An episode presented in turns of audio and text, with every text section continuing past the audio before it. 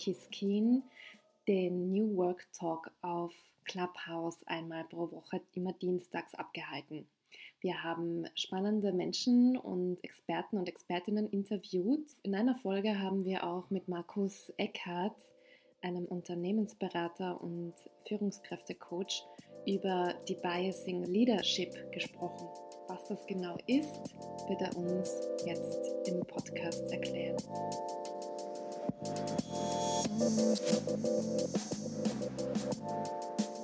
Ich freue mich sehr, dass wir heute ein ganz besonderes Thema haben, nämlich eines, das, glaube ich, viel zu selten besprochen wird. Und zwar wird es heute um unsere Biases gehen, also Denkmuster, Denkformen, ähm, und äh, Vorurteile, Vorannahmen, all diese Dinge. Und speziell wollen wir heute über das Thema Leadership sprechen und äh, wie, wie Führungskräfte, aber auch Teams ähm, mit Biases zu tun haben und wie diese Biases wirken und aber auch, wie wir sie vielleicht reduzieren oder sogar loswerden können. Dazu haben wir einen ganz besonderen Gast, Markus Eckhardt. Markus ist die Biasing-Experte und Coach und ähm, hat sehr viele Jahre Erfahrung als Führungskraft und hat auch mit seinen Teams das Thema Debiasing gestartet und kann uns da ganz viel erzählen aus verschiedenen Blickwinkeln.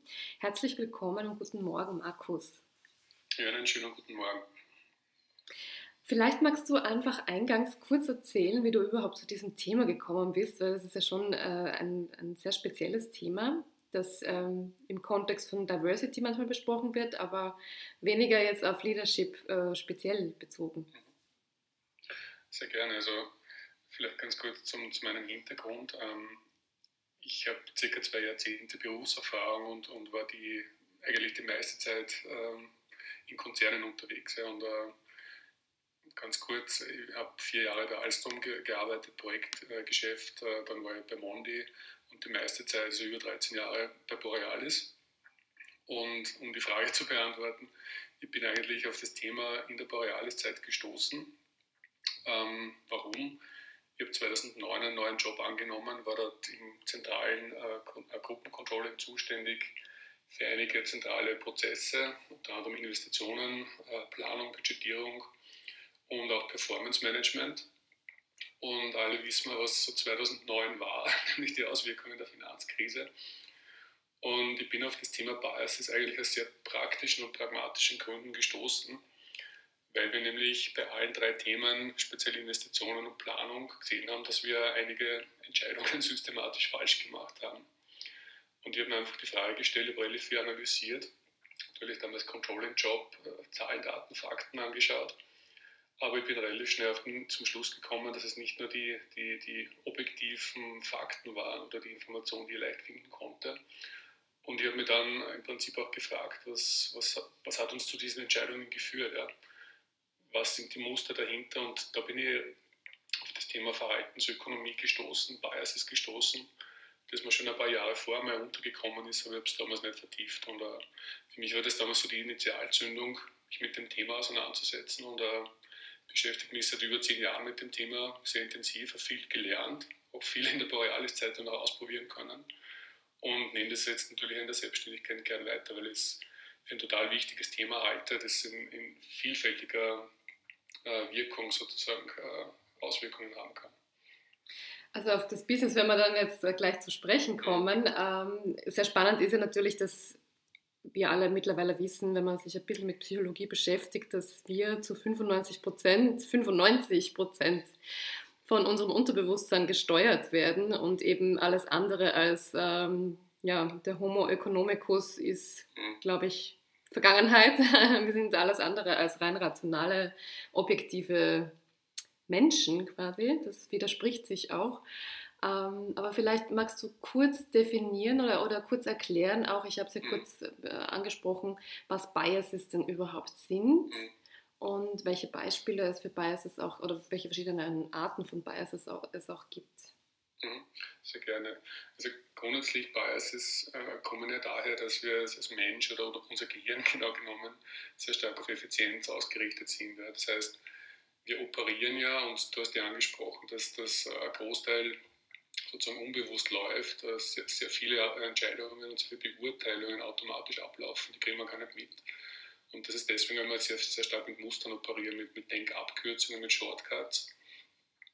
Und äh, das führt natürlich dazu, dass wir sozusagen sehr viel entscheiden, ohne dass wir es merken. Ja? Und jetzt, das ist grundsätzlich ja nichts Schlechtes. Ja? Und, und, da muss man ja auch bei dem Thema sehr, sehr, sehr viel aufpassen, sehr immer differenzieren, weil ja auch diese, diese Abkürzungen, diese Shortcuts uns sehr viel helfen. Ja? Also das ist auch bei, bei Bias, die Biasing-Workshop immer ein zentrales Thema. Das ist ja grundsätzlich was Gutes. Ja? Nur ein Bias ist ja sozusagen, wenn wir ein Muster in einem falschen Kontext anwenden. Ja? Und das heißt, basiert auch auf unseren Heuristiken, auf unseren Abkürzungen. Und als Bias kann man dann bezeichnen eine systematisch fehlerhafte Neigung, entweder bei der Wahrnehmung, bei der Beurteilung, bei der Entscheidung und so weiter. Das, und der Punkt ist, ähm, meistens unbewusst, das heißt, wir kriegen auch den Bias nicht mit, wir sehen vielleicht die Auswirkungen, wenn etwas schiefgegangen ist. Wir merken aber in der Situation nicht wirklich, welcher Bias aktiv ist. Und der andere Punkt, der sehr relevant ist, ist sehr stark prognostizierbar, ist vorhersehbar. Das heißt, ähm, das ist in, Webinaren immer spannend oder in Workshops. Ich weiß ja natürlich bei manchen Beispielen, dass, dass 70, 80, 90 Prozent der Teilnehmenden dann falsch liegen werden. Ähm, und das ist ein Punkt, weil manche Dinge einfach prognostizierbar auch sind. Das ist das Spannende dabei. Du machst ja da auch Übungen, äh, um den Leuten das auch ein bisschen im Selbsttest genau. vorzuführen, wie solche Biases auch äh, genau. in ihnen wirken und, und auf sie wirken. Ähm, genau. Wie schaut es jetzt im Business aus? Also ich meine, Biases äh, werden wir ja nicht an der, an der Bürotür abgeben und dann in, in, ins Büro gehen. Ähm, das wird nicht ganz funktionieren. Also sie werden ja immer wirken. Aber gibt es jetzt auch so typische Beispiele für Biases, die im Business besonders stark wirken? Also es, äh, ich habe auch mhm. kurz erwähnt, es gibt ja verschiedene Formen und Arten von Biases. Vielleicht magst du da kurz Beispiele nennen? Ja, gerne. Äh, grundsätzlich, ich glaube, man kann sagen, dass, dass ähm, Biases sehr universell äh, wirken und das hat ganz einfach damit zu tun, äh, dass wir einfach aufgrund der, der Muster und der, der, Abkürzungen einfach funktionieren, operieren. Ja. Darum ist ein Bias auch in dem Sinn für mich einfach etwas Menschliches. Das ist eigentlich etwas Wertneutrales, ähm, weil wir im Grunde genommen einfach davon ausgehen können, dass alle Menschen in irgendeiner Form gebiased sind. Ja. Irgendwo gibt es Punkte, wo wir einfach falsch abbiegen, intuitiv automatisch falsch abbiegen. Und wie du gesagt hast, das äh, gibt man natürlich nicht bei der Eingangstür im, im, Unternehmen ab, sondern das ist natürlich auch relevant. Und im Leadership, im Management, ähm, glaube ich, kann man unterschiedliche Kategorien definieren, wie sich die Biases auch auswirken. Ich habe für mich, also auch in der Beratung, auch in den Workshops, fünf Kategorien definiert, weil ich eben sehr stark aus der Praxis komme. Ähm, ich starte bei der Wahrnehmung, äh, dann habe ich die Beurteilung als zweites Thema, die Entscheidung als zentrales Thema auch die Interaktion, so wie arbeiten Menschen zusammen, wie ist die Kommunikation äh, und letztlich auch die Umsetzung. Ich habe die fünf Kategorien deswegen gewählt, weil sich Biases natürlich in all diesen fünf Kategorien in irgendeiner Form auswirken können. Biases gibt es sehr viele, man unterscheidet mittlerweile 150 bis 200 plus verschiedene, das ist eine ganze Menge. Und die wirken sich natürlich in den unterschiedlichen Aspekten äh, verschieden aus. Ich gebe vielleicht ein ganz praktisches Beispiel aus der eigenen Vergangenheit. Ich habe ja erwähnt, ähm, Finanzvergangenheit, äh, Investitionen. Jetzt kann man sich vorstellen, wie werden Investitionsentscheidungen getroffen. Also ich hatte in meiner Funktion ähm, den Prozess äh, Investitionen inne bei der Borealis. Ja. Ähm, kann man sich vorstellen, das ist ein Portfolio von 300, 400 Millionen Euro pro Jahr. Das sind publizierte Zahlen, also da gebe ich keine Insider-Tipps weiter. Und wir waren damit einfach konfrontiert, dass wir einfach mit, dass wir hier möglichst, möglichst richtig liegen natürlich. Und wie werden Entscheidungen getroffen? Ähm, wir hatten ein monatliches Entscheidungsgremium, gesponsert von zwei Vorstandsmitgliedern, das, das Meeting durchgeleiten. Und da kommen äh, Personen hin, Projektleute, Sponsoren, die stellen Projekte vor. Ja. Die Präsentation äh, kann schon Biases, Annahmen, die dahinter liegen, äh, können gebiased sind, enthalten die Kommunikation kann gebiased sein. Also was wahrgenommen wird, was präsentiert wird, wird vielleicht bewusst etwas ähm, präsentiert, was vielleicht gar nicht so sehr der Realität entspricht. Hier können Biases im Spiel sein. Der Entscheidungsprozess natürlich. Ähm, ist die Entscheidung, geht man mit dem Projekt weiter oder nicht? Ja? Kommunikation, die, die Interaktion in diesem Meeting ist ganz entscheidend. Also, und das ist, glaube ich, einer der, der wesentlichen Punkte auch im Leadership Äh, Meetings können sehr stark gebiased sein. sein äh, Beispiel Groupthink kann ein Thema sein, der Authority Bias kann reinspielen. Magst du das vielleicht kurz erklären, was ein Authority Bias ist? Genau, also der Authority Bias ähm, ist im Wesentlichen dadurch geprägt, dass ähm, Informationen oder, oder auch äh, Anweisungen, die eben von der Hierarchie von weiter oben kommen, stark wirken. Also man ordnet sie relativ schnell und automatisch unter und folgt vielleicht etwas, was man eigentlich vielleicht besser hinterfragen sollte. Also hier ist, hier ist die Hierarchie, hier ist auch ein bisschen die Macht, hier ist die, äh, sozusagen die, die Information von einer höheren Ebene. Also so die Obrigkeitshörigkeit wäre das dann, kann man das so sagen? Genau, das steht hier im Zusammenhang. Aber eine Organisation natürlich sehr relevant, weil, weil ich als Führungskraft zum Beispiel auch wissen muss, ähm, was ich sage, hat natürlich auf meine Mitarbeiterinnen und Mitarbeiter eine relativ starke Wirkung. Und das ist ja auch das automatische Folgen von diesen, äh, von diesen Anweisungen vielleicht oder Informationen. Mhm. Und der letzte Punkt ist natürlich auch die Umsetzung. Also wenn ich jetzt wieder zurückkomme auf das äh, Entscheidungsfindungsthema bei Investitionen, die Umsetzung des Ganzen kann natürlich genauso Biases enthalten. Wie bewerte ich die Umsetzung? Sind wir erfolgreich, sind wir es nicht? Ja? Das heißt, hier gibt es sehr viele Themen, die im, im täglichen ähm, äh, Umfeld, im Management, im Leadership anfallen. Und man kann sich alles sehr, sehr im Detail und sehr detailliert natürlich anschauen, wo hier Biases an, anfallen können. Ja? Und das ist wirklich viel. Ja? Also das, ähm, man kriegt natürlich, wenn man sich mit dem Thema beschäftigt, eine gewisse Sensibilität dafür. Und ähm, es ist wirklich spannend, weil ich traue fast zu sagen, es gibt de facto keinen Bereich, der biasfrei ist. Ja. Hm. Ein Beispiel, was mir einfällt, also ich kenne das auch von, von früher, ist der Bestätigungsfehler. Ich glaube, das ist auch mhm. etwas, was in der Corona-Krise sehr stark zum Tragen gekommen ist, in der Auseinandersetzung mit äh, Pro und Contra und Vielleicht magst du den kurz erklären, weil ich glaube, das ist sehr spannend für, die, für unsere Zuhörer und Zuhörerinnen, äh, dass sie sich da auch ein bisschen ähm, orientieren, was es da so gibt. Ja, du hast absolut recht. Also der Bestätigungsfehler oder Confirmation Bias ist sicherlich einer der universellsten äh, Biases, die es gibt. Ähm, bedeutet im Wesentlichen, ähm, ich gewichte Informationen, die meine Meinung oder meine äh, oder vielleicht die Meinung einer, einer, einer Gruppe äh, sozusagen stützen, äh, die, wo ich mich äh, identifiziere, wo ich mich zugehörig fühle und ich untergewichte Informationen, die da dagegen sprechen. Das bedeutet auch, dass ich im Endeffekt eher dazu, äh, tendiere, Informationen zu suchen, die meine Meinung bestätigen, darum Bestätigungsfehler. Und ich suche vielleicht zu wenig nach Informationen, die meiner Meinung widersprechen. Und das ist natürlich, das ist sowohl im Privatleben, aber auch im, im Geschäftsbereich natürlich ein sehr, sehr starkes Thema, ne? weil dadurch können so, so verstärkende Systeme entstehen. Also es gibt eine bestimmte Meinung, äh, es gibt vielleicht eine bestimmte Bubble und ich bewege mich dann vielleicht nur darin oder auch in einem Management-Team. Ja. Es gibt eine bestimmte Meinung, ähm, die vielleicht von der Chefin, vom Chef kommt und man sucht eher Gründe dafür, warum das stimmt. Man, man sieht vielleicht weniger kritisch äh, die Auseinandersetzung, man sucht vielleicht zu wenig Gegenargumente. Und das kann natürlich, äh, wenn das nicht stimmt, natürlich äh, sehr negative Auswirkungen haben. Das hat wahrscheinlich auch sehr starke Auswirkungen, wenn es dann um Entscheidungen geht. Und, mhm.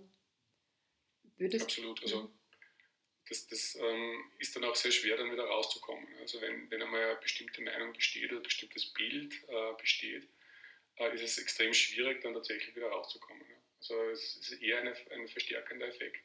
Man kann sich auch die Frage stellen, wie sucht man Information selbst? Wie, wie googelt man? Wie sucht man Informationen auch im Internet? Das ist eine sehr, sehr spannende Frage. Ähm, und da gibt es auch im, im, ähm, in einem der, der, Webinare, der Workshops, verwende ich, sehr, verwende ein Beispiel, wo ich, wo ich weiß, dass es sehr stark Eindruck macht, wo man nämlich äh, die Erklärung kriegt vom Confirmation Bias und zwei Minuten später machen wir Übung dazu. Und das ist auch eine der Übungen, wo ich weiß, dass, dass 80, 90 Prozent der Personen noch nicht die Umsetzung schaffen. Ja. Und das ist auch beim Thema Bias eine sehr spannende Sache. Ich habe jetzt sozusagen erzählt, der Confirmation Bias, was das ist. Ja. Ihr habt wahrscheinlich noch nicht ein Gefühl dafür, wie stark bin ich anfällig dafür. Ja. Und das ist genau der Punkt, den ich auch versuche in Workshops, auch äh, in Kontakt mit, äh, mit äh, Führungspersönlichkeiten natürlich herauszubringen und auch ein gewisses Bewusstsein dafür zu schaffen ähm, sonst ist es halt nur eine, eine rein kognitive Beschreibung von, von verschiedenen Definitionen. Ja. In der Praxis musst du aber verstehen, was, was tut das mit mir, welche Auswirkungen kann das haben und was kann ich konkret dagegen tun. Mhm. Und das ist ja, geht ja auch darum, ähm, auch wenn man denkt oder ansonsten glaubt, dass man ein reflektierter Mensch ist, ist es ja nicht so, dass man davor gefeit ist. Absolut nicht. Und uh, ich würde mich selbst als reflektierten Menschen bezeichnen. Und ich sage, das ist immer eines der ersten, der ersten Punkte, den ich in Webinar, das ich in Webinaren anspreche. Ich beschäftige mich seit über zehn Jahren mit Biases, aber ich bin absolut nicht biasfrei. Äh, was ich gelernt habe mit der Beschäftigung mit Biases, ist, ist einfach ähm, ein gewisses Toolkit zu entwickeln, wie ich selbst meine Biases, die ich mittlerweile relativ gut kenne, möglichst ähm, sozusagen äh, minimieren kann oder einfach die Auswirkungen minimieren kann. Konkretes Beispiel, ich tendiere dazu, zu optimistisch zu sein. Ja. Das heißt, ähm, wenn ich einen, einen, einen Businessplan mache, zum Beispiel bei der Gründung, bei der Selbstständigkeit, weiß ich, dass der zu optimistisch ausfallen wird. Ja. Was tue ich? Ähm, wir suchen erstens Leute, die mich sparen, also wo ich dann wirklich sozusagen den Reality-Check bekomme. Und ich habe gelernt, das ist auch äh, sozusagen eine Konsequenz meiner, meiner eigenen Historie, ich denke in Szenarien. Dadurch kann ich den, den, äh, die Auswirkung meines zu großen Optimismus etwas zügeln. Ja. Andere Personen haben andere Ausprägungen und, und das, das Wichtige ist, einfach so im Laufe der Zeit zu lernen und auch sehr offen damit umzugehen, äh, dass, dass Biases bei einem persönlich wirken aber genauso wichtig, und das ist eigentlich beim ganzen Thema Debiasing für mich eigentlich der zentrale Aspekt, äh, konkret zu überlegen, was kann ich machen, was können wir als Organisation machen, was kann als Einzelperson machen, weil dadurch kann ich die Auswirkungen Schritt für Schritt äh, minimieren. Und das ist Debiasing. Ja. Also das Ma ein Maßnahmen oder Bündel von Maßnahmen, wo ich einfach äh, Schritt für Schritt die negativen Effekte dieser Biases äh, reduzieren oder, oder, aus, oder loswerden, abschalten kann. Und wäre da der Zeitpunkt gut vor einem größeren oder großen Transformationsprozess, den man einleiten möchte, so einen mhm. Deep Biasing-Prozess zu machen? Weil ich denke mir, dass wir ja sonst diese Biases wieder mitschleppen in, in der Transformation und dass das ja auch wieder negative Effekte haben könnte. Absolut und, und ähm, ich habe vor, vor zwei, drei Monaten auch ein, ein Webinar zum, zum Thema Change, Veränderung und Biases gehalten und das ist genau an den Punkt gegangen äh, dass hier Biases in Change-Prozessen sehr stark wirken und, und de facto sehr viel stärker wirken, als wir eigentlich glauben. Und was ich erstaunlich finde, ist ja folgendes: der, der globale Markt für Beratungen zum Thema Change-Transformation wird auf über eine Milliarde Euro geschätzt. Ja. Es gibt aber Studien, die, die, gleichzeitig sagen, nach wie vor ist es so, dass 70, 80 Prozent dieser Veränderungsprozesse die Ziele nicht erreichen. Ja. Jetzt kann man sich relativ leicht ausrechnen, wie viel Geld jedes Jahr dadurch verloren geht. Und auch hier gibt es einen ganz klaren Return on Investment, dass man einfach äh, das Thema Debiasing in solche Projekte mit einfließen lässt. Ja. Also ich würde es nicht nur sozusagen vorher machen, ich würde es eigentlich sehr bewussten ähm, Stream in solchen Projekten machen, ja, weil es einfach sehr viel Geld kosten kann, wenn man hier etwas äh, nicht äh, auf dem Radar hat, was man eigentlich drauf haben sollte. Und ja. es gibt äh, zum Thema Change, äh, Veränderung, Transformation, Status Quo Bias ist ein sehr, sehr relevanter, einfach mit der Tendenz, dass wir uns nicht ändern wollen. Ja. Das, ähm, das, ist ein sehr, sehr relevanter Punkt. Also, dass wir den Status Quo beibehalten wollen und uns daran genau. orientieren wollen und, und nicht in die Veränderung überhaupt gehen Richtig, wollen. Genau. Genau. Und äh, weil du gesagt hast, der, die, Biasing, die Biasing ist ein Prozess, also das ist, mache ich jetzt nicht äh, kurz einmal und äh, zwei Monate oder äh, drei Workshops und das ist es dann, sondern eigentlich ist es ja ein Entwicklungsprozess, ein Bewusst, Bewusstwerdungsprozess, kann man eigentlich sagen, so in Richtung Psychologie, oder? Genau, also ich sehe es tatsächlich nicht als Event, sondern als Prozess, weil das, das Thema Biases einige von euch werden schon gehört haben in, Workshops oder Vorträgen oder vielleicht schon ein, ein, ein, ein Webinar dazu gemacht. Ähm, es ist sehr oft punktuell. Ja. Also, und man kann mit dem Thema auch äh, sozusagen sehr, sehr, sehr gut Eindruck schinden, weil es natürlich Beispiele gibt, wo auch die Vortragenden wissen, dass das sehr eindrucksvoll sind. Also man hat dann einen gewissen Wow-Effekt, sicherlich äh, gutes Entertainment dabei. Wichtig ist aber, und das ist eigentlich der Hauptpunkt bei, bei meinem Debiasing-Ansatz, ist eigentlich der Transfer und das wirklich Schritt für Schritt praktisch in relevante Punkte umzusetzen. Ja. Und das ist nun mal ein Prozess, weil es geht am Ende des Tages um Musterveränderung. Ja. Und, und ich, das, das wissen wir natürlich aus, aus, Veränderungsprozessen oder aus Transformationsprozessen. Das passiert nicht über Nacht. Ja. Und Biases, äh, wenn ich stark wirkende Biases habe in der Organisation, dann muss ich Schritt für Schritt damit umgehen und ich muss mal überlegen, was kann ich konkret tun. Ja, und darum kann es gar nicht ein Event-Charakter sein, weil sozusagen ein punktueller Workshop oder ein, äh, eine Maßnahme, ein Vortrag kann maximal äh, Bewusstsein, Awareness schaffen. Ja. Die Auseinandersetzung, wie ich dann konkret Maßnahmen einleite und was ich dann wirklich äh, langfristig tue damit, ist eine andere Sache. Und das muss ich mit über einen Prozess machen. Ich muss mir auch Strukturen anschauen, wenn ich wirklich etwas ändern möchte. Und ähm, das ist das Interessante bei Debiasing, nämlich weil es sehr individuell und spezifisch auch ist. Ja was nie funktioniert, ist eine One-Size-Fits-All-Solution, weil äh, jede Organisation, auch jeder Mensch, die Menschen, die in Organisationen arbeiten, sind unterschiedlich, die Biases, die wirken, sind unterschiedlich. Du kannst verschiedene Biases in den Prozessen, in den Strukturen verankert haben. Da musst du das immer sehr spezifisch und individuell anschauen. Mhm. Und das ist ein Entwicklungsprozess, das geht nicht über Nacht. Das dauert. Ja. Mhm. Ja, also das ist, ähm, wie du sagst, ein Entwicklungsprozess und mhm. ähm, Du sagst aber auch, dass natürlich äh, nicht darum geht, jetzt nur das äh, kognitiv zu verstehen, welche Biases es genau. gibt, sondern man muss natürlich auch an sich selber arbeiten. Also es beginnt ja eigentlich bei, der, bei dem Individuum. Ähm, wie gehst du da weiter vor oder was ist da der, der, weitere Prozess, um da zu mehr Bewusstheit zu kommen überhaupt? Im Team mhm. oder aber auch bei den Führungskräften selber? Mhm. Das ist eine sehr gute Frage. Also ich glaube, die, die wichtigste Voraussetzungen oder die wichtigste Voraussetzung per se ist die Bereitschaft, sich darauf einzulassen. Ja. Weil, weil Bias ist und speziell wenn man auch merkt, dass man selbst gebiased ist, ist das ein bisschen ungut. Ja. Ist, man ist dann sehr stark und sehr schnell aus der Komfortzone. Das merke ich immer bei eigenen Webinaren, Workshops, wo man merkt, okay, ähm, die Teilnehmenden haben jetzt das gehört, was, was irgendwie überraschend ist oder was vielleicht ja, was sie einfach nicht erwartet haben. Damit muss man umgehen können. Ja. Aber die Bereitschaft ist per se einfach auch, äh, sich auf das Thema einzulassen. Und da möchte ich, ich komme dann auf die, deine Frage natürlich noch zu sprechen. Ich möchte aber noch sagen, eine wesentliche Voraussetzung ist auch ähm, eine gewisse psychologische Sicherheit in der Organisation. Da gibt es äh, eine Studie von der Universität Gießen in Deutschland, die haben das im, im Managerial Accounting äh, Bereich gemacht äh, wo ganz klar rausgekommen ist, die Biasing äh, ist dort erfolgreich, wo es auch gewisse Sicherheit gibt und eine gewisse Bereitschaft gibt der Organisation, auch über solche Themen zu sprechen. Ja. Und ich würde eigentlich hergehen und sagen, die Biasing würde erst dann starten, wenn die Voraussetzung gegeben ist. Ja. Also es, es, muss auf jeden Fall die Bereitschaft da sein, sich auf das Thema einzulassen und das wirklich zu machen. Ja. Sonst ist es Alibi und da bin ich auch eigentlich als, auch als Berater nicht wirklich sehr interessiert, das zu machen. Ähm, das ist der wichtigste Punkt. Wie gehst du dann in der, in, der, in der konkreten Praxis um damit?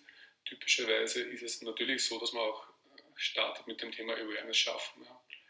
Ähm, idealerweise ist es schon ein bisschen zugemünzt auf die Organisation auf die Funktion, um die es geht. Ähm, man kann natürlich mit Vorträgen, mit Workshops einmal anfangen, auch im Leadership-Bereich, sehr stark auch One-to-One, -one, wenn man merkt, dass sind äh, vielleicht spezifische Basis äh, präsent wo man einfach einmal in Bewusstseinsbildung einmal geht. Ähm, das ist sozusagen einmal ein guter Startpunkt auf der, auf der persönlichen Ebene, damit einfach alle mal merken, dass da etwas gibt, was sie vielleicht gar nicht erwartet haben oder noch nie bei sich entdeckt hatten. Der zweite Punkt ist aber genauso wichtig auf, ähm, sozusagen auf der unternehmerischen oder organisatorischen Ebene, sich auch die Prozesse anzuschauen. Ja. Gibt es hier vielleicht in den Strukturen ähm, bestimmte Themen, die einfach strukturell gebiased sein können. Ja. Was meine ich dadurch? Wie treffen wir zum Beispiel Entscheidungen? Äh, wie laufen Entscheidungsmeetings ab? Welche Prozesse gibt es? Ähm, wie ist auch das Training, die Schulung der Personen, die diese Prozesse ausführen? Ja. Also hier können überall wesentliche Punkte drin sein. Und das ist auch etwas, was ich in der, in der eigenen Erfahrung, ich habe schon erwähnt, äh, Borealis war ein bisschen meine Spielwiese in den, in den äh, letzten Jahren meiner Tätigkeit dort. Ich habe natürlich viel ausprobiert, ich habe natürlich viel gesehen, was dann auch funktioniert und es war typischerweise äh, ein Mix zwischen strukturellen Maßnahmen, also strukturelles Debiasing und natürlich sehr stark Bewusstseinsbildung, sehr stark kommunizieren, sehr stark arbeiten mit Personen. Also der Mix macht es für mich aus. Hm, vielen Dank. Ähm, bevor wir jetzt um 8.30 Uhr den Raum öffnen für alle Zuhörer und Zuhörerinnen wollte ich noch meine Co-Hosts bitten, ob ihr noch äh, ergänzende Fragen habt, Romy und Niki. Oder sonst. So, ich freue mich ja. wahnsinnig über diese Session. Ich bin total begeistert. Ich bin ja in Wien und in San Francisco zu Hause. Und da ist das auch ein riesengroßes Thema, wie man aus Meinung Daten macht. Das ist ein, ein, ein Prozess, der nennt sich blöderweise Growth Hacking. Geht es darum, dass wir von der Beliebt Verliebtheit in die Idee wegkommen. Mhm. In, der Ideefindungsprozess ist ein großes Problem, dass die Leute, die mit einer Idee daherkommen, entweder zu verliebt sind in die Idee oder kritisch sind einer Idee jemand anderen gegenüber. Und da ist ein Prozess, der irrsinnig wirkungsvoll ist, aus jeder Idee einen Datensatz zu machen, indem man sie gegencheckt, ob sie einen Impact hat, wenn man das umsetzt, ob da viele Leute ähm, eine Verbesserung ihres Zustands haben, ob die Confidence, ob man sich zutraut, dass man das überhaupt machen kann und Ease, ob es leicht ist, innerhalb von zwei Wochen ein Prototyp dieser Idee herzustellen, um sie zu evaluieren. Und so kann man nicht schnell aus einer Idee einen Datensatz machen. Und es geht nicht mehr darum, ob mir die Idee gefällt oder nicht, sondern ob die Idee 15 Punkte hat oder 13 und man dann einfach sagt, wir verfolgen keine Idee unter 12 Punkte. Und das ist ein irrsinnig praktisches Tool, aus diesen Bias, also aus diesem gefällt mir, gefällt mir nicht wegzukommen in Richtung, das macht Sinn und wir sollten sinnvolle Entscheidungen treffen. Und ich bin interessiert daran, von dir zu lernen, was es da noch so für, vielleicht kannst du da ein bisschen aus dem Nesthäkchen plaudern, was es da noch für Instrumentarien gibt, die so einfach sind, dass man dann einfach sagt, wir machen aus einem Bias eine Nummer. Und diese Nummer hilft uns dann weiter, zukünftige oder entsprechende Entscheidungen zu treffen. Mhm. Äh, ich denke, du sprichst schon einen wesentlichen Punkt an, ähm, der, der als Begleitmaßnahme auch wichtig ist, ist einfach auch das Messen. Also auch wirklich zu versuchen, ähm, sozusagen auch wirklich faktenbasierend oder auch aufgrund von, von wirklichen Daten auch ähm, zu operieren. Äh, es ist aber ein Punkt, den, den ich auch selbst immer wieder versucht habe einzubringen, äh, bei verschiedenen Projekten, die ich, die ich leiten durfte, dass wir einfach auch sehr stark auf die Messbarkeit gehen und auch wirklich äh, versuchen, von, von Meinungen oder von äh, Schüssen auf der Hüste, auf, aus der Hüfte ein bisschen wegzukommen in, in Richtung, was, sind, was, was können wir wirklich feststellen, was können wir wirklich lernen. Ja. Ähm, also das ist mit Sicherheit ein interessanter Aspekt schon, den man, den man immer da, da, dabei haben sollte. Äh, die Biasing per se ist ähm, immer ein bisschen schwierig pauschal zu beantworten, weil ja immer die Frage ist, worum geht es konkret. Also welche Biases sozusagen sind aktiv. Ähm, was kann man sozusagen äh, konkret, was muss man angehen. Es gibt aber vielleicht eine interessante Anekdote äh, von einem äh, sehr konkreten Deep Biasing Beispiel, das schon sehr lange zu, zurückgeht, nämlich auf Charles Darwin. Ja. Und das finde ich eine sehr, sehr wirksame Deep Biasing Methode für den Confirmation Bias, für den Bestätigungsfehler. Warum? Äh, Im Prinzip, äh, ist, äh, der Charles Darwin hatte immer ein Notizbuch bei sich. Ja, und ähm, er hat sich einfach angewöhnt, ähm, alles, wo er sozusagen eine Meinung hatte oder wo er etwas Neues gelernt hat, etwas Neues wahrgenommen hat, äh, in das Notizbuch äh, das einmal festzuhalten. Und dann hat er den wesentlichen Schritt gemacht. Er hat sich dann äh, die Frage gestellt, was spricht dagegen? Er hat dann speziell auch Leute gefragt, er hat sich Leute gesucht, die, wo er gewusst hat, die haben eine gegenteilige Meinung. Das heißt, er hat immer versucht, sozusagen die eigene Meinung, die eigene Wahrnehmung sofort kritisch zu sehen. Ja. Und das ist für den, für den Bestätigungsfehler schon ein wesentliches Toolset, wenn man sich das angewöhnen kann im täglichen Leben. Ja. Wenn man eine Meinung hat und vielleicht gar nicht weiß, wo die herkommt, ja. sich einfach äh, anzugewöhnen, den Schritt zurückzumachen und zu sagen, okay, was spricht eigentlich dagegen? Bewusst mit Personen zu sprechen, äh, die gegenteilige Meinung haben. Ja. Ist auch in Organisationen schon ein sehr effektiver Punkt. Ja. Äh, Meetings werden Sie eher angesprochen, den Devil's Advocate reinzusetzen. Ja eine Rolle zu definieren, die, die bewusst die Antiposition einnimmt. Ja. Das ist bei, bei Dynamiken, bei Entscheidungsprozessen in Organisationen ein sehr einfaches Mittel, kann man in jedem Prozess, in jedem Meeting etablieren, ist aber speziell gegen den Bestätigungsfehler zum Beispiel ein sehr effektives Instrument. Ja. Und ich glaube, man muss dann, um, ähm, um dann wirklich zu, zu schauen, was wirkt in einem konkreten Kontext, muss man den konkreten Kontext anschauen und man muss sich auch anschauen, welche Biases sind jetzt wirklich aktiv und beobachtbar. Weil ähm, ich habe schon angesprochen, es gibt über, über 200 und äh, ich kann gar nicht pauschalieren. Ja. Es gibt einfach für unterschiedliche Biases, glaube ich, unterschiedliche Instrumente, die man anwenden kann. Ich finde auch spannend, was du gerade gesagt hast, ähm, wenn man die, äh, wenn man das positiv sieht und das als ähm, Faktor für Wachstum quasi, ähm, wenn Menschen unterschiedliche Meinungen haben und man wirklich unterschiedliche Perspektiven an einen Tisch bringt und das positiv sieht mal, also so grundsätzlich. Und nicht, nicht immer dieses äh, Gegeneinander und äh, ich möchte nur die eigene Meinung bestätigt wissen. Romy, magst du, magst du was ergänzen? Oder ja, ich hätte vielleicht noch ein bisschen so eine Frage an dich, ob du dich äh, zu dem Thema auch mit dem Schulsystem schon auseinandergesetzt hast. Ich versuche das Schulsystem zu debiasen, indem ich immer noch positive Aspekte daran suche. Mein Sohn ist dreieinhalb und ich merke schon im Kindergarten, äh, wie eben äh, ja, so manche Dinge so strukturell in ihn hineingetrichtert werden, die ich eigentlich versuche, von ihm noch fernzuhalten. Und ich lese seit, seit einigen Jahren auch Bücher zu Unschooling und so. Und da kam mir einmal dieses Beispiel unter, dass ähm, in einer Studie den Lehrern oder den Lehrerinnen, die teilgenommen haben, von einem Teil der Schüler und Schülerinnen, zu denen gesagt wurden, die sind besonders gut und die anderen sind besonders schlecht. Und dementsprechend war dann auch die Benotung. Und das äh, hat so viel mit Debiasing zu tun, weil da werden einfach ganze Menschen geben, schon von vornherein durch Bias äh, sehr stark beeinflusst, weil wenn in der Schule jemand sagt, ja, du bist einfach nicht gut, dann wirst du es vielleicht dein ganzes Leben lang selber glauben. Absolut.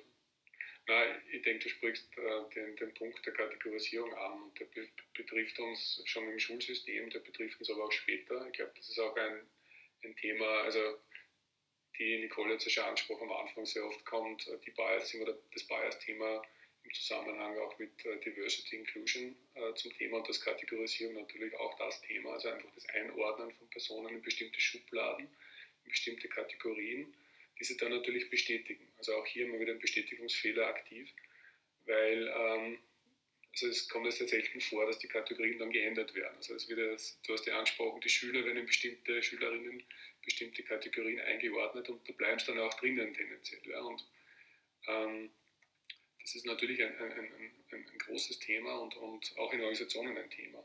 Ich kann es vielleicht auch hier wieder auch aus, aus der eigenen Historie auch mit einem Beispiel illustrieren. Äh, das letzte Team, das ich gestaltet habe und aufgebaut habe, äh, habe ich immer bewusst divers zusammengesucht. Also ich habe sehr bewusst äh, differenziert einen Mix Nationalitäten, 50-50, ähm, Gender Bias wollte ich vermeiden, definitiv. Ich wollte aber auch bestimmte Biases in der Interaktion vermeiden. Ich habe schon angesprochen den Authority Bias.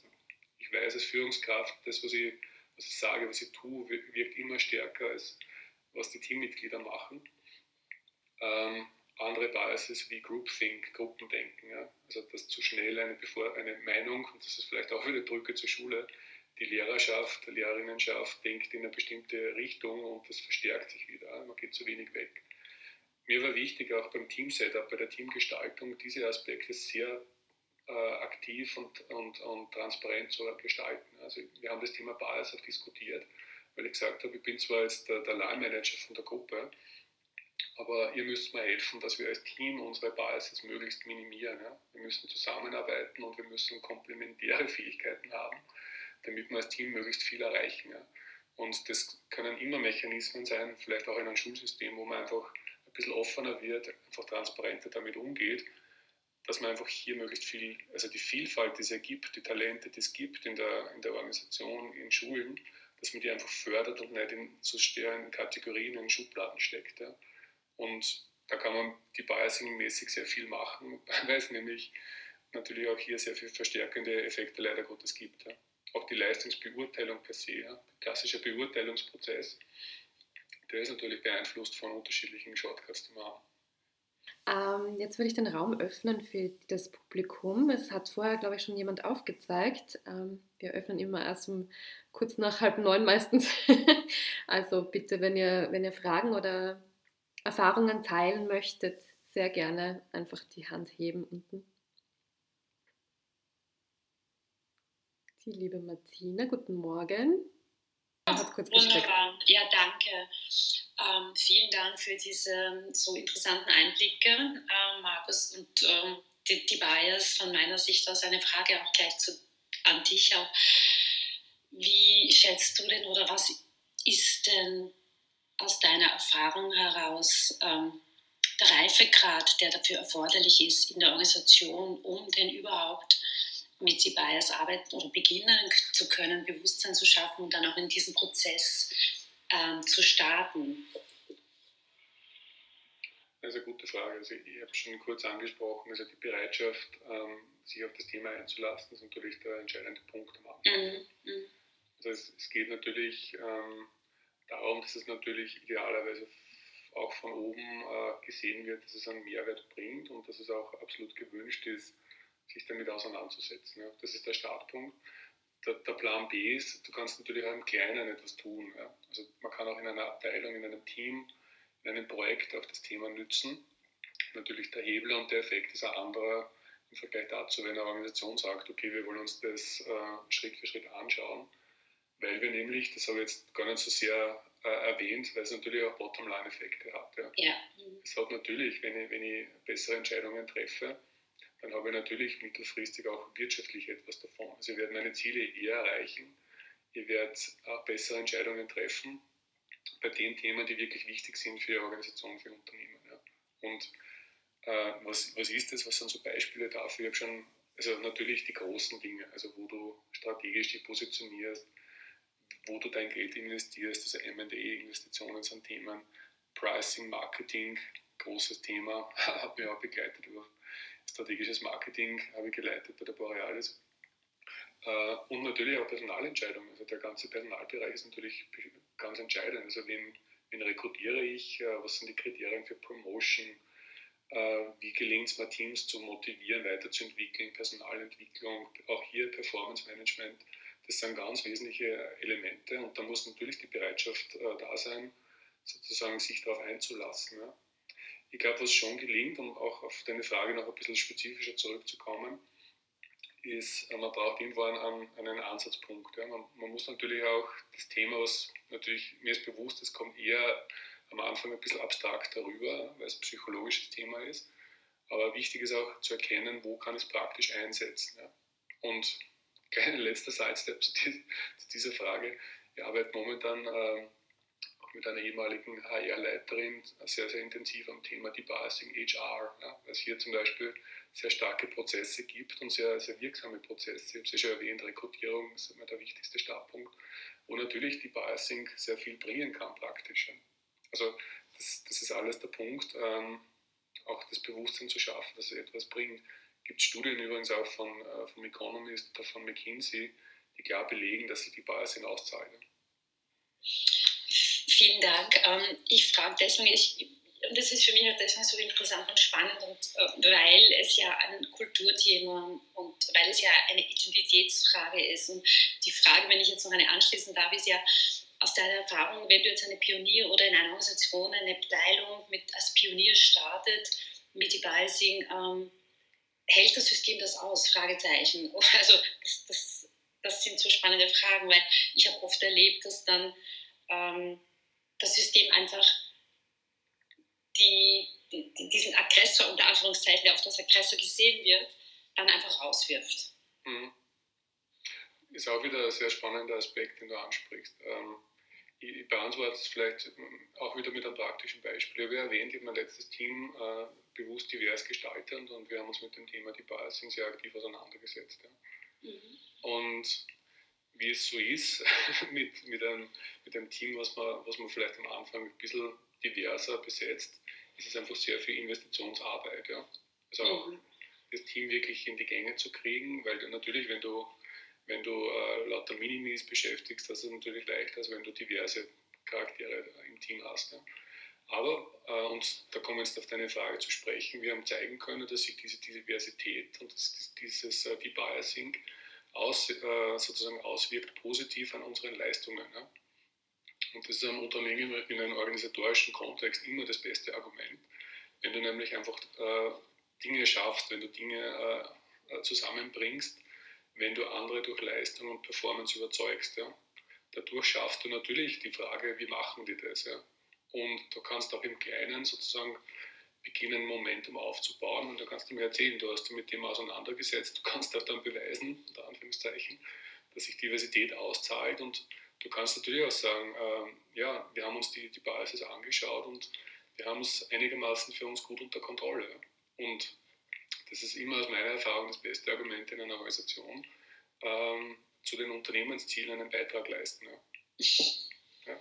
In jedem Fall. Also ich bin ja eine Verfechterin von Vielfalt und äh, finde das sehr, sehr spannend. Danke vielmals. Mhm, gerne.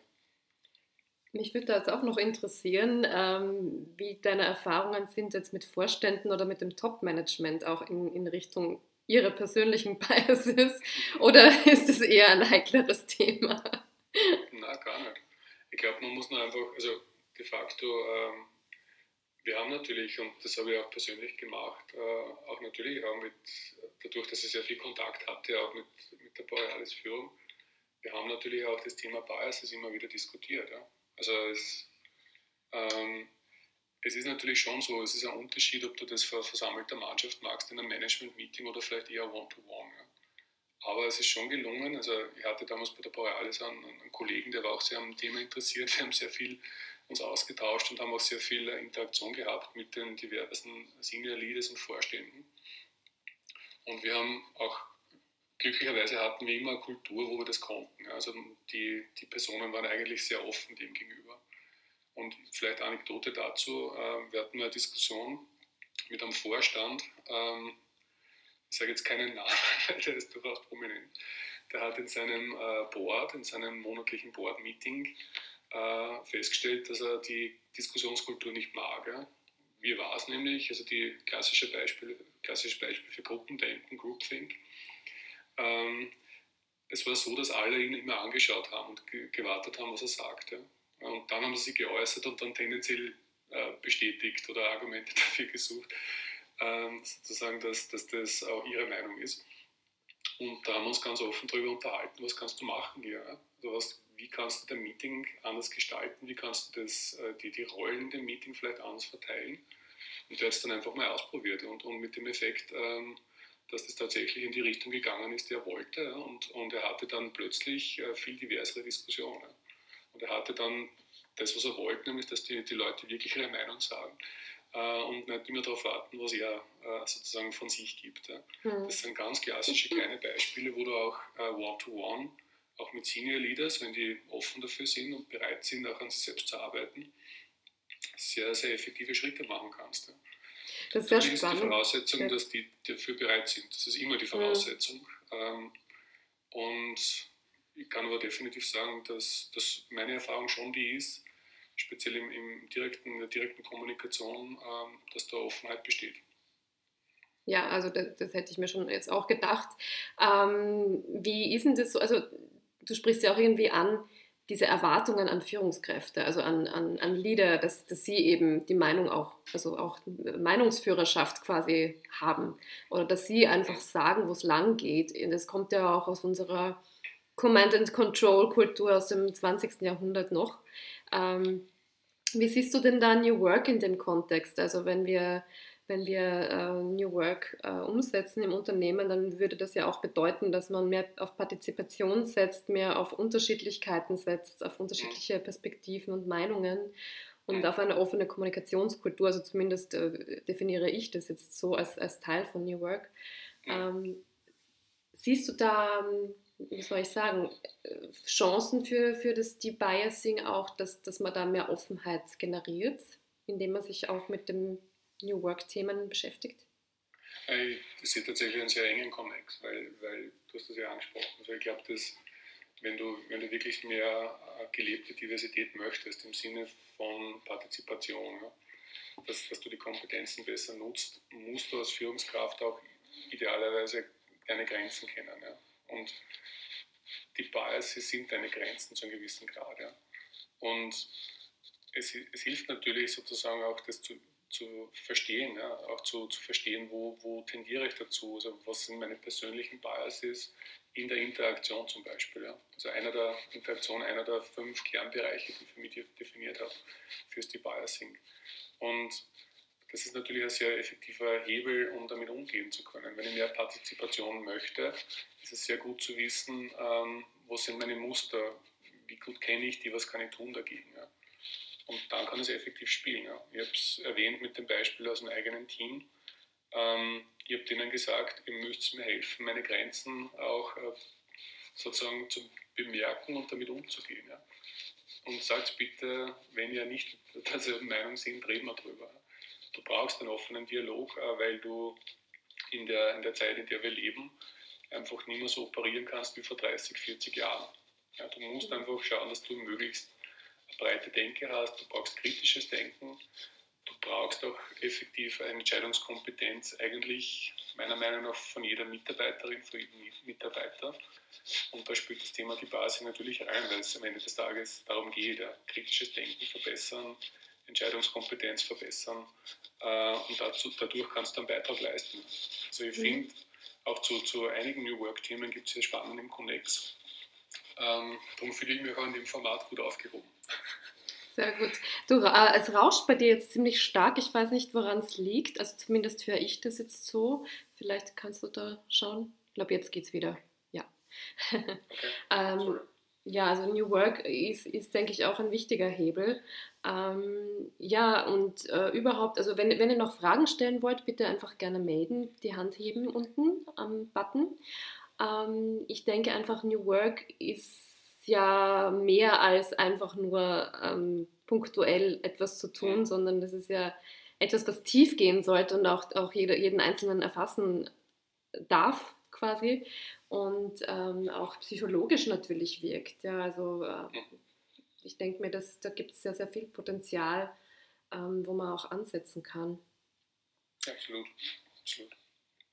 Ähm, du hast ja Diversity angesprochen jetzt mehrfach. Ähm, ja. Vielleicht magst du dazu noch ein bisschen definieren, weil äh, Diversity wird ja sehr, sehr stark oft im Kontext vor allem äh, von Gender Diversity besprochen, von äh, Quotengeschichten und so weiter ähm, und von äh, anderen äh, demografischen äh, Eigenschaften quasi wie Herkunft oder Religion oder, oder sexuelle Orientierung und so weiter.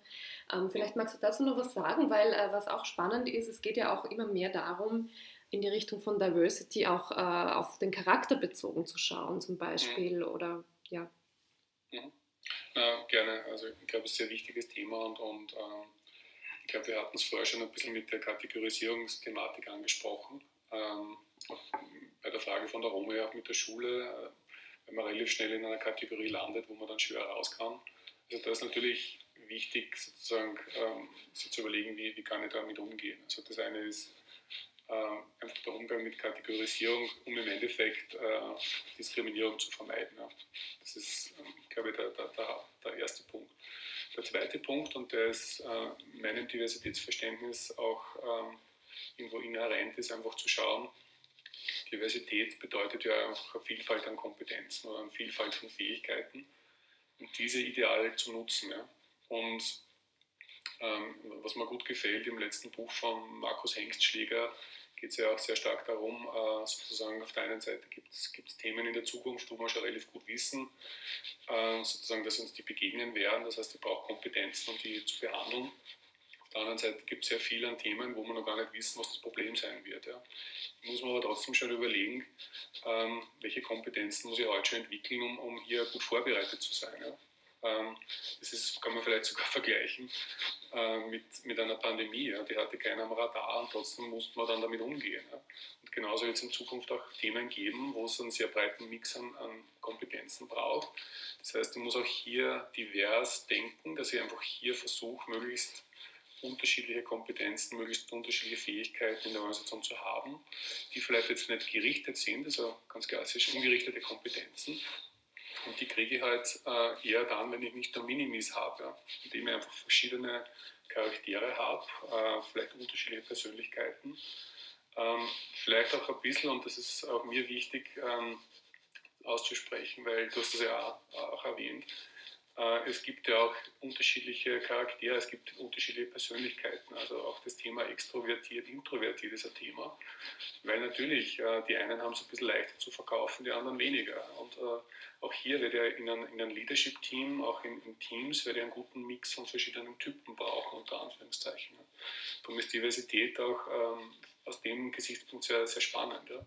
Das eine ist das Vermeiden von Diskriminierung aller Art, ja. das ist ganz klar. Das andere ist wirklich so der positive äh, Spin, wie kann ich Diversität wirklich nutzen, ja, um, um de facto wirklich Ziele besser zu erreichen. habe es erwähnt vorher, ich habe das versucht mit meinem letzten Team. Das wurde bewusst divers gestaltet. Und dahinter war die Überlegung, möglichst breite Kompetenzen zu haben, möglichst komplementäre Kompetenzen zu haben. Warum? Dann können wir mittelfristig unsere Ziele viel besser erreichen. Dann sind wir wesentlich breiter aufgestellt. Und das hat super funktioniert. So, ich hole die Bianca noch kurz auf die Bühne. Guten Morgen, hallo. Hallo. Ich habe eine Frage an dich, Markus. Und zwar, du hast jetzt das Beispiel erzählt, als Führungskraft, wo du dir ähm, bewusst äh, das Team divers zusammengesetzt hast. Was waren da deine großen Learnings in der Zeit für dich persönlich? Was waren die Herausforderungen und wo sagst du, ja, würdest du jederzeit wieder machen, weil? Mhm. Ähm, ich glaube, die, ich starte vielleicht mit der Herausforderung ähm, und auch mit einer Beobachtung. Also ich habe mir das Team insofern divers zusammengestellt, weil ich wollte äh, unterschiedliche Nationalitäten, unterschiedliche Ausbildung, unterschiedliche funktionaler Background, auch unterschiedlicher Persönlichkeitstypus. Mir war aber schon bei der Bewerbung klar oder bei der, bei der Rekrutierungsentscheidung, dass es eigentlich äh, manche, mit manchen es ein bisschen anstrengend werden, sozusagen, oder schwieriger werden, weil das einfach ähm, auch zu mir komplementäre Charaktere sind. Ja. Interessanterweise hatte ja auch äh, vom einen oder anderen äh, Repräsentanten aus HR die Empfehlung, die eher nicht zu nehmen, sondern vielleicht ein bisschen eher den leichteren Weg zu gehen. Ich habe mich bewusst dagegen entschieden, weil ich mir gedacht habe, ich brauche das ganz einfach. Also das, das ist sozusagen mal der, der Startpunkt. Natürlich hat es dann bedeutet, dass ich als, als Teamleader, als, äh, als Verantwortlicher für, für das strategische Marketing in dem Fall, ähm, mehr investieren muss, um hier wirklich ein Team zu gestalten. Und ähm, ich glaube, das ist eine, eine, eine, ein Learning daraus. Das funktioniert natürlich nur dann, wenn man sehr, sehr stark zusammenarbeitet und wirklich einen Fokus darauf legt, gemeinsam etwas aufzubauen und zu schaffen. Also du musst wirklich investieren in die Basis, äh, also wirklich eine solide Basis zu schaffen. Immer mit dem Ziel, was wollen wir gemeinsam erreichen, wie wollen wir zusammenarbeiten, auch effektiv gemeinsam was zu tun, damit sich das so Schritt für Schritt verstärkt. Und du musst einfach eine gewisse Präsenz hier haben als, als Verantwortlicher für das Team.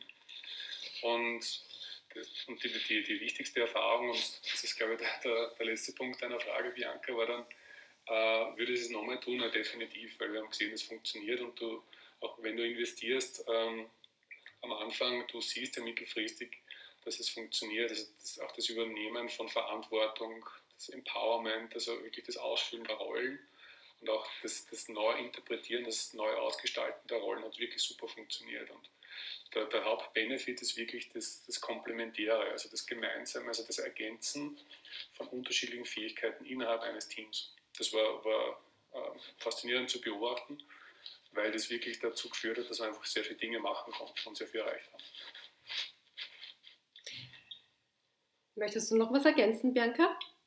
Ähm, ist es dann so, ähm, Markus, dass man dann als Führungskraft sich dessen bewusst sein muss, dass man nicht alles selbst abdecken muss, kann an Kompetenzen, ähm, sprich sich einfach auch selbst sehr gut kennen muss, äh, was sind meine Stärken, was sind meine Schwächen und auch akzeptieren, dass man hier dann nicht die eierlegende Wollmilchsau ist, sondern dass man wirklich sich bewusst Leute ins Team holt, die vielleicht manche Dinge besser kann, also machen kann als man selbst als Führungskraft. Wie siehst ja. du das?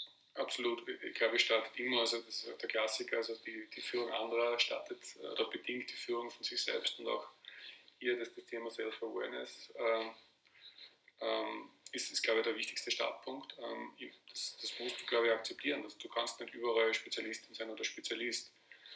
Beispiel strategisches Marketing, für das ich verantwortlich war, war von der Competitive Intelligence angefangen über interne Kommunikation. Es waren Dinge drin wie äh, Schnittstellen mit Innovation und Sales. Ähm, es war die Planung drinnen, es waren viele andere Aspekte drinnen. Es ist eine sehr heterogene Baustelle. Ja. Du kannst das gar nicht alles selbst können. Das ist unmöglich. Ja. Also du hast einfach ein Zeitlimit. Das heißt, du musst ein Team aufstellen und, und, und ähm, so gestalten, dass wirklich auch die Verantwortung für diese Aufgaben im, bei den Teammitgliedern liegt. Ja. Natürlich dein Job als Line Manager, als Verantwortlicher ist immer sozusagen das Team zu schützen, auch den Puffer darzustellen, ja, das ist ganz klar. Aber inhaltlich muss es so sein, dass, dass natürlich ähm, alle im Team möglichst äh, autonom sein müssen, um die Aufgaben auszufüllen. Ja. Auch die Bühne zu haben, Ergebnisse zu präsentieren, in einem Management-Team zum Beispiel, war wichtig. Also das habe ich dann nicht selbst gemacht, sondern ich habe auch die Bühne gegeben äh, den Teammitgliedern, damit die einfach auch hier wachsen und lernen. Ja? Und das ist, das ist auch ein Prozess. Ähm, wir, wir reden von der VUCA-Welt und von starker Dynamik und von vielen Elementen. Und das bedeutet natürlich als Führungskraft, ich kann nie, nicht mehr jedes Detail kennen. Ja? Das ist unmöglich. Ich brauche einen guten Überblick und ich bin vielleicht in der einen oder anderen Materie ein bisschen fitter als, äh, als, als bei, den, bei den anderen. Aber dein, dein Hauptjob ist Führung, das Leadership, ist, ist, ist, ähm, ist die Ausrichtung, ist auch die, die Richtung und die Steuerung. Aber es ist nicht das Detail, es ist nicht das Micromanagement. Was ich so sehr spannend finde in dem Kontext sind die sozialen Rollen in den Teams und auch die, der Umgang mit Emotionen, weil ich, ich denke mir, wenn man äh, sich dessen bewusst ist, wer für was steht oder, oder wer welche, aufgrund seines Charakters oder Persönlichkeit auch, wer welche soziale Rolle einnimmt im Team, mhm. dann könnte ich mir vorstellen, dass man ja manches nicht mehr so persönlich nimmt, unter Anführungszeichen. Also wenn jetzt zum Beispiel jemand immer alles an sich reißt, ja, wenn dann könnte man das ja persönlich nehmen, dass der einem was wegnimmt. Aber wenn man ihn jetzt so unter Anführungszeichen einsetzt oder eben eher die extrovertierteren Aufgaben übernehmen kann und sich da quasi ausleben kann, dann ist es ja ein, ein positiver Aspekt. Also so würde ich es jetzt eher definieren. Oder, oder wie, mhm. wie wäre da der Zusammenhang? Ja, ich glaube, die, die, entscheidende Frage ist immer, was, was sind die Ziele, was möchten wir erreichen in dem Zusammenhang und, und das haben wir sehr offen gehandhabt. Das haben wir sehr offen diskutiert und dann ist natürlich die Frage, wer, wer ist am besten dafür geeignet. Vielleicht lässt man auch den, den Extrovertierten ange, angesprochen, vielleicht lässt man den Extrovertierten und den Introvertierten zusammenarbeiten, weil das an sich ein ganz, ganz interessantes Gespann auch sein kann für beide. Und äh, ja, natürlich, also es ist dann, die Transparenz ist wichtig und auch das Gespräch darüber ist wichtig. Und, und wir haben da auch im Team immer wieder sehr offen darüber diskutiert, auch wie, nicht nur über das Was, sondern auch über das Wie. Wir arbeiten zusammen. Wir haben uns auch äh, bestimmten, äh, wir haben uns die Regeln, wie wir zusammenarbeiten wollen, selbst erstellt. Konnte jede Person im Team Beitrag leisten. Und das hat uns eine sehr, fundament, sehr wichtige Basis gegeben. Also das Fundament war sehr wichtig. Und auf der Grundlage kannst du sehr viel machen. Und ich glaube, die Transparenz war sehr entscheidend und dass, dass auf der einen Seite natürlich alle entsprechender Stärken eingesetzt werden auf der anderen Seite ist es auch wichtig, manchmal die Leute ein bisschen aus der Komfortzone rauszuholen. Ja. Und auch ein bisschen auch in, in, in, Aufgaben einzusetzen, wo sie einfach was lernen. Ja. Und der Mix macht es aus. Ja. Und die Transparenz und das Gespräch darüber ist wichtig. Wir haben dann Jörg noch dazu geholt. Guten Morgen. Guten Morgen. Ich gucke auf das Thema aus der Sicht der Psychologie. Ich berate Firmen. Es Geht zum Teil um Klima, es geht um Unternehmenskultur, aber auch im Rahmen von New Work, was funktioniert, was funktioniert nicht. Meine Erfahrung von Bias ist, dass der Fokus immer auf die Wahrnehmung geht. Weil Bias natürlich verständlich eine Wahrnehmungsverzerrung ist. Was oft nicht so ganz klar ist, dass auch ähm, bei der Produktion Verzerrungen entstehen. Also Produktion ist, dass Menschen sich im Allgemeinen darstellen. Wir nennen das Impression Management.